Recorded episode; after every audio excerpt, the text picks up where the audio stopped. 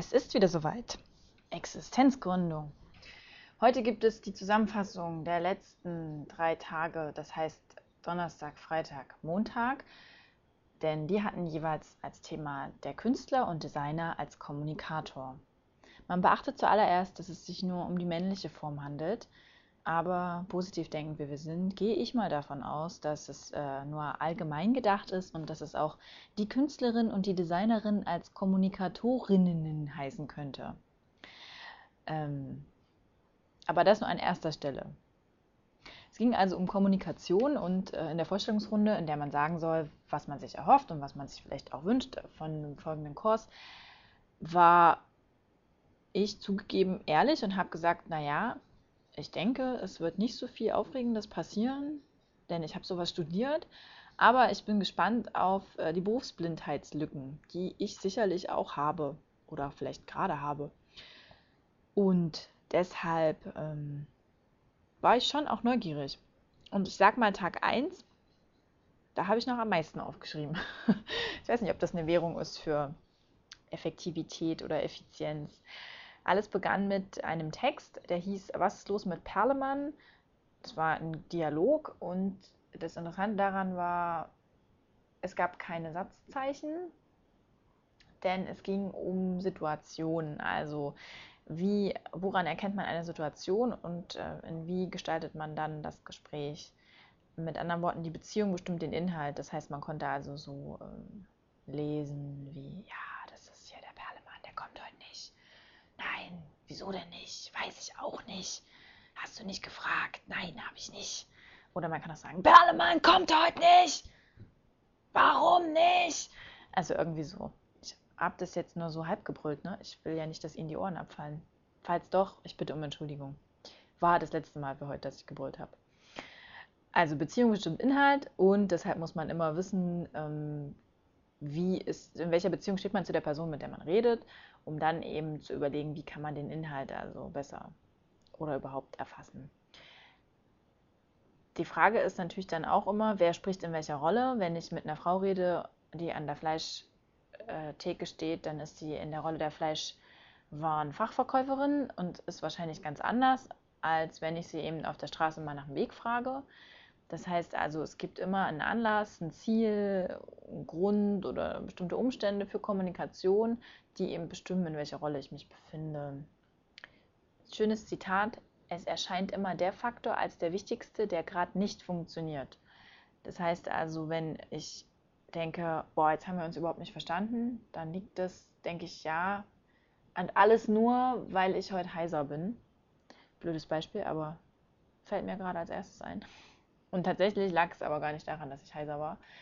Das war nur das, was auf jeden Fall nicht ging, weil ich konnte nicht laut sprechen. Vermutlich lag es an was ganz anderem. Deshalb gilt, zweites Zitat, eine gute Gesprächsnachbereitung ist die beste Gesprächsvorbereitung. So zumindest unser ähm, Dozent. Ich persönlich glaube, dass auch die allgemeine Vorbereitung gut ist. Also dass man auch einfach nur durch Wissen und Vorbereitung auf ein Gespräch gut ist und dass man nicht nur durch Nachbereitung gut wird. Denn oft ist es so, ist der Fehler einmal gemacht und war er schlimm genug, bekommt man die zweite Chance gar nicht. Dann nützt einem die beste Gesprächsnachbereitung nichts, aber auch gar nichts. Weshalb ich glaube, dass auch Gesprächsvorbereitung eine gute Gesprächsvorbereitung ist. Dann ging es weiter mit symmetrischen Gesprächen ähm, und asymmetrischen Gesprächen. Das heißt, es gibt immer diese oben-unten Perspektive bei Gesprächen. Der eine hat sozusagen die Situationsmacht und der andere ist eben derjenige, der der Macht folgt. Bei symmetrischen Gesprächen ist es eben ausgeglichen mit der Situationsmacht. Es ist aber nicht so, dass der, der die Situationsmacht hat, nur das Fragerecht hat. Das heißt, auch wenn Sie das Gefühl haben, hm, der andere dominiert schon ganz schön das Gespräch, heißt das nicht, dass Sie ihn nichts fragen dürfen. Wichtig um eben genau sowas einschätzen zu können, ist die Gesprächseröffnungsphase. Das war auch was, was ich noch nicht so wusste. Nämlich, äh, heute spricht man nicht mehr über das Wetter, obwohl das ein äh, früher sehr beliebtes Gesprächseinstiegsthema war. Aber Begründung, das Wetter ist zu platt. Deswegen ist heute das beliebteste Gesprächseinstiegsthema, zumindest laut unserem Dozenten, der Anfahrtsweg. Und wie sind Sie so hergekommen? Ja, mit dem Zug, ah, heute wieder im Stau gestanden, mit dem Auto, nee, das Fahrrad, Platten. Das scheint das äh, beliebteste Gesprächseinstiegsthema zu sein. Und zwar führt man diesen Gesprächseinstieg deshalb, damit man den Gesprächspartner äh, besser einschätzen kann. Das ist also beziehungserhaltend. Das heißt, wenn ich jemanden nach wenn ich sie also äh, nach ihrer Reise frage, nach ihrem Anfahrtsweg, dann will ich eigentlich nur abchecken, ah, und wie sind Sie so drauf? Eher so hm, kommunikativ oder lieber knapp und sachlich? Und das hilft uns beiden dann später beim Gespräch, worüber auch immer wir reden werden. Von Gesprächsanteilen her gibt es angeblich die Regel, dass es 50-50 ist vom Kundenverkäufer bei erfolgreichen Verkaufsgesprächen, aber es kann auch immer anders sein. Und es ist so, dass man ein Gespräch, nur für den Fall, dass Sie es noch nicht wussten, das wusste ich allerdings schon, muss ich mal zugeben. Ich habe auch was gelernt in sechs Jahren Studium, ne? Sonst hätte ich wahrscheinlich, wollte ich jetzt einfach noch studieren. Das wäre auch nicht schlecht wahrscheinlich. Fragen lenken das Gespräch, nicht antworten. Also Sie können nicht, wenn Sie jetzt am Anfang überlegen, na, wenn ich es schaffe, sollte ich schon irgendwie das hinkriegen, dass ich am Ende die blaue Hose kriege und nicht die rote nehmen muss, dann sollten Sie Fragen stellen, weil sonst funktioniert es nicht. Gilt jetzt für Journalismus natürlich auch, ne? Also ich dominiere das Gespräch, indem ich Fragen stelle. Und selbst wenn ich mit jemandem, also das ist, das ist ja ein Interview, aber auch ein Verkaufsgespräch funktioniert so auch ein Gespräch, wenn ich jemanden kennenlerne. Ich checke die Bedürfnisse ab, die jemand hat. Und daraufhin kann ich dann mich auf denjenigen einstellen und einfach versuchen, die Bedürfnisse zu erfüllen. Ganz einfach.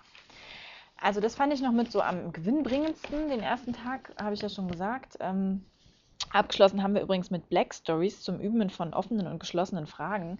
Wenn Sie mal was total Dämliches machen wollen, dann spielen Sie mal Black Stories mit offenen Fragen. Das heißt, man darf nicht Fragen stellen, die man mit ja, Nein oder Ja beantworten kann. Es ist endlos. Ich glaube auch, dass es nur noch so halb so lustig ist, aber nur damit Sie das mal ausprobiert haben. Spielen Sie mal Black Stories mit äh, offenen Fragen. Weiter ging es mit Rollenspielen zur Preisverhandlung ähm, am Freitag. Ich weiß nicht, ob es am Freitag lag oder an Rollenspielen. Auf jeden Fall war das nicht so mein Ding. Wie sollte man jetzt äh, reden? Wer sollte wann sprechen? Ähm, die Sandwich-Methode haben wir gelernt. Das heißt, wenn man die Preise, es geht jetzt vor allen Dingen ging's um Preisgespräche, wenn man den Preis in eine Leistung einbettet, sollte man den halt nicht als letztes stehen lassen, also nicht eine Aufzählung machen und sie bekommen äh, die zehn Sätze mit Foto und Korrektur lesen für nur 50 Euro, sondern man sollte eben als letztes eine Leistung haben. Und in den 50 Euro drin ist dann eben auch noch das Korrekturlesen. Und dann bleibt im Kopf das Korrekturlesen.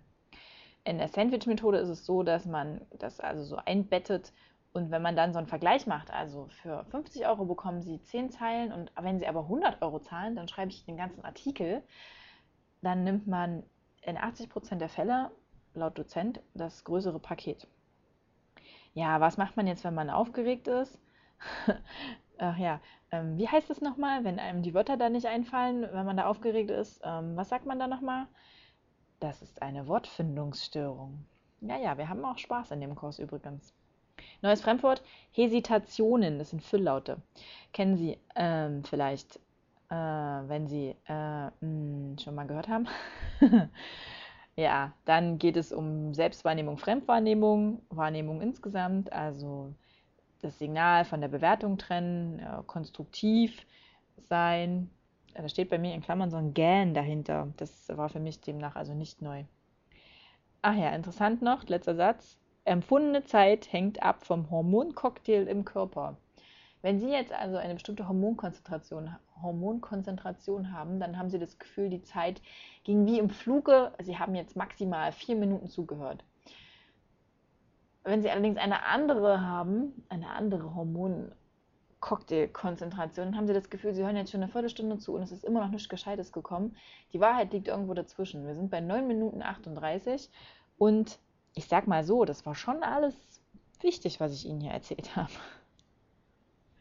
Der Montag als letzter Tag äh, des Vorkurses, da ging es um Argumente, Argumentationstechniken, dass Provokation auch eine Argumentationstechnik ist, dass es einen Unterschied gibt zwischen Stützdiskussionen, die vom Thema wegführen mit Stützargumenten und Bedingungsdiskussionen, die zwar zielführend sind, aber oft nicht funktionieren. Das ist dieses, Sie hören das gerne, aber heute haben Sie eine Mittelohrentzündung und können das deshalb nicht anhören. Dann hören Sie es generell zwar gerne, aber durch die Mittelohrentzündung sind Sie einfach verhindert. Das heißt, theoretisch habe ich recht, praktisch ging es nicht. Äh, Sie merken natürlich schon, äh, wer clever ist, weiß, ich habe hier geschummelt, ne? aber wir sparen uns mal den Rest der Argumentation. Und ähm, ja, das war es auch schon. Die Frühstücksei-Methode, ach ja, die fand ich noch lustig, die habe ich aufgeschrieben. Denn wenn Sie jemand fragt, morgens, also vielleicht nicht irgendjemand, aber wenn Sie mit jemandem frühstücken, derjenige möchte mit Ihnen frühstücken, sagen wir es mal so, und dann äh, kommt die Frage vielleicht, ähm, willst du dein Ei hart oder weich? Was antworten Sie? Ich sage mittel, aber wer von Ihnen hat gesagt kein Ei? Das ist also diese Entweder-Oder-Variante und damit wird erstmal äh, vorausgesetzt, eins von beiden werden Sie schon nehmen. Ja, also wollen Sie jetzt ein, ein Feature oder lieber ein Interview? Ja, sehen Sie? Auf die Idee, dass Sie vielleicht gar nichts von mir haben wollen, das kommen Sie dann angeblich schon gar nicht mehr drauf. Ich hoffe, dass das klappt. Ich werde das mal ausprobieren. Aber Frühstücksei-Methode ist gut. Ich musste direkt an Loriot denken, an, dieses, äh, an diese Sache mit dem Ei. Naja, Manipulationsbereitschaft kann man heraufsetzen durch, ähm, das nochmal zum Schluss als äh, kleinen Hinweis, falls Sie mal wieder jemanden manipulieren müssen, äh, durch Autorität, wenn jemand besonders kompetent ist oder eine höhere Stellung hat, dann lassen wir uns leichter manipulieren. Wenn uns jemand sehr sympathisch ist, durch Engagement oder indem er uns besonders ähnlich ist oder besonders verschieden ist, dann hat er bessere Chancen, uns manipulieren zu können wenn ich jemanden sehr ehrlich einschätze, das hat nicht damit zu tun, wie ehrlich er wirklich ist, sondern nur wie ehrlich ich ihn einschätze, dann kann er mich leichter manipulieren. Und ähm, das schöne Wort Reziprozität hat nur bedingt mit Mathe zu tun. Das heißt, ähm, wenn ich das Gefühl habe, ich bin jemandem einen Gefallen schuldig, zum Beispiel bei Werbegeschenken. Ähm, ich könnte Ihnen übrigens, wenn Sie mir Ihre Adresse schicken, äh, jeden Mal so ein Glas äh, frische Marmelade zusenden, wenn sie dann äh, immer allen erzählen, dass ich total gute Audiosachen mache. so ungefähr könnte das sein. Generell gilt, wenn Sie eine Rede halten, es muss immer eine Mischung aus emotional und rational sein. Und das war es auch schon. Ähm, ich habe eine Hausaufgabe auf, von der ich noch nicht weiß, ob ich sie mache. Ich muss nämlich üben, eine Rede zu halten zum Thema Fahrräder oder irgendwas anderes. Und da soll ich mir so Gesprächsnotizen machen weiß ich nicht. Ich habe hier nochmal so ein Arbeit, ach ja, Arbeitsblätter gab es ganz viele. Und zwar zu Fragearten, habe ich auch schon mal gelernt. Äh, Tipps zur Durchführung einer Verhandlung. Was gibt es noch? Ach ja, hier ist das Arbeitsblatt mit Was ist los mit Karlemann. Alternativ gab es noch, ob es wohl klappt. Ja, das würde ich auch immer gerne wissen. Ah ja, dann hier ähm, bei einer Rede, wie man die gliedert und äh, Gestaltung etc. Und Redevorbereitung. Und dann meine erste Hausaufgabe, nämlich äh, ein Stichwortkonzept für eine Rede erarbeiten. Ach ja, und dann gibt es noch ein Arbeitsblatt für Argumentationstechniken. Ja. Und Argumentationsfiguren ist was Neues. Dann musste ich direkt an so Eiskunstlauffiguren denken. Aber es handelt sich tatsächlich um Argumentationsfiguren. Sowas wie moralische Argumentation, faktische Argumentation, Plausibilitätsargumentation. Naja, lauter so spannende Sachen. Jetzt ist also der Fokus vorbei, aber mich nur so halb, denn ich muss noch meinen Businessplan schreiben und damit werde ich viel Spaß haben und Sie dann auch, weil ich werde es Ihnen auf jeden Fall erzählen. Für heute ist es aber erstmal gut.